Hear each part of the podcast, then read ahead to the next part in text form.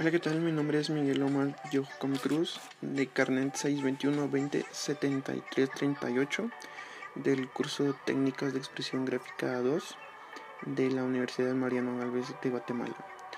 Acá les daré a conocer un poco de lo que es el libro Melancolía y Creación en Vice Van Gogh. Van Gogh quería ser un pintor sagrado, un pintor importante eh, que tiene Van Gogh es, eh, es muy, muy interesado en, en el misterio de Dios.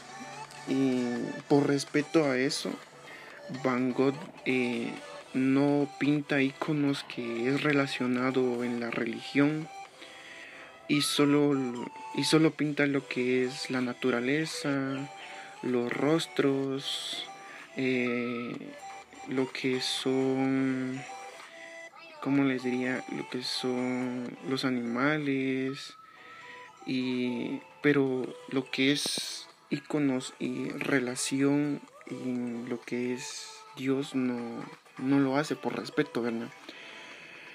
Acá habla también de un disparo de una pistola luego de la nada, la agonía del cuerpo herido de muerto que cae en el suelo acá es como que yo quisiera vivir ya que tenía desesperaciones, pero debemos de luchar por los problemas y ya que en todo momento vendrá algo súper grande, pero también debemos de enfrentarlo y no decir no puedo, acá llego o ya no más. Eso no no tenemos que pensarlo. Y, lo que debemos de hacer y analizar es más bien en nuestras metas, en lo que queremos llegar a ser. Y no tenemos que rendirnos ya que no es una solución. También otro punto que habla eh, Vicent que nació que nació muerto el mismo día, ¿verdad?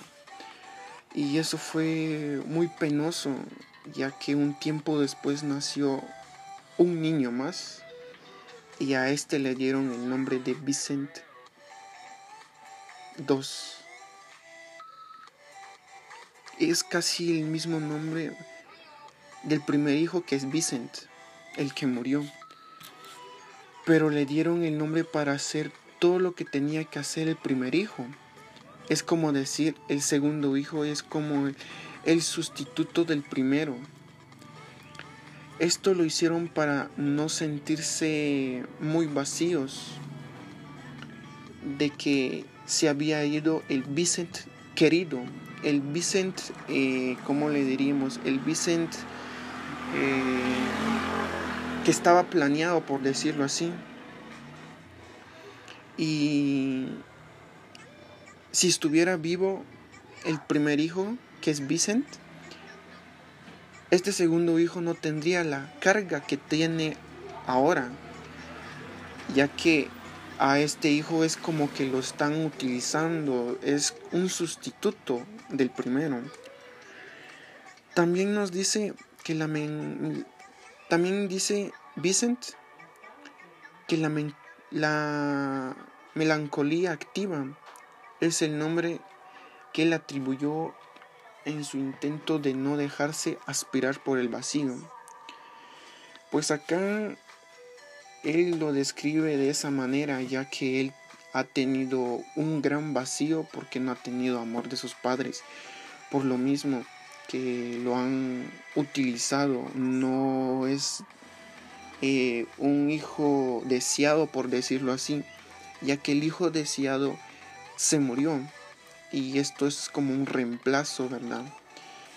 Y también eh, una de las cosas que quiso hacer eh, Vicent es convertirse en cristiano.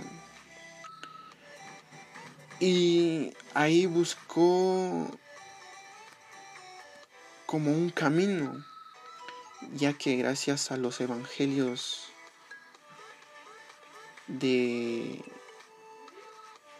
de los cristianos, Vicent reflexiona y ahora encuentra un posible sentido en su presencia en el mundo, ya que él dice que Dios no lo excluye o no lo excluyó como lo hicieron sus padres.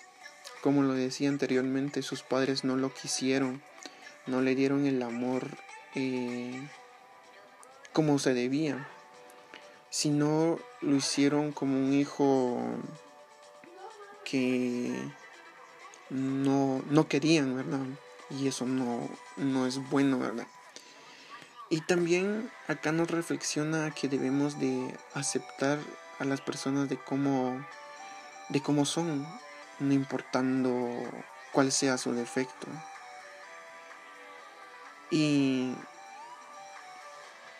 y es quererlos bastante ya que todos somos humanos, ¿verdad? nosotros tenemos unas grandes oportunidades y de igual manera debemos de aprovecharlos.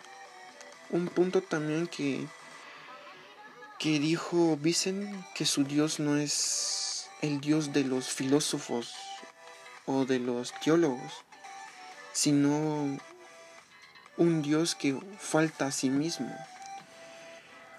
Su Dios de él es un Dios que solo se realiza en su encarnación humana Van Gogh también Van Gogh también quiere ser un minero, como ahí dice en el libro. Hay una parte donde habla de mineros y todo, ¿verdad? Ya que a este lo reconocen o él reconoce como, como que fueran sus hermanos, ya que él, ya que estos están excluidos y él quiere pertenecer a esa comunidad porque se pues que se identifica con ellos, ¿verdad? Y y pues mi punto personal es de que debemos de amar a, al prójimo, ¿verdad? Ya que este libro es muy interesante nos da a conocer mucho. Y acá los padres de Van Gogh no hicieron muy bien en, en dejarlo como un, un reemplazo. Es, debemos de querer a nuestros hijos de como son, no importando los defectos, ¿verdad? Y pues esto es todo mi pequeño análisis de todo el libro, desde el capítulo 9, del 10 al final, ¿verdad? Y gracias por su atención y esto fue todo.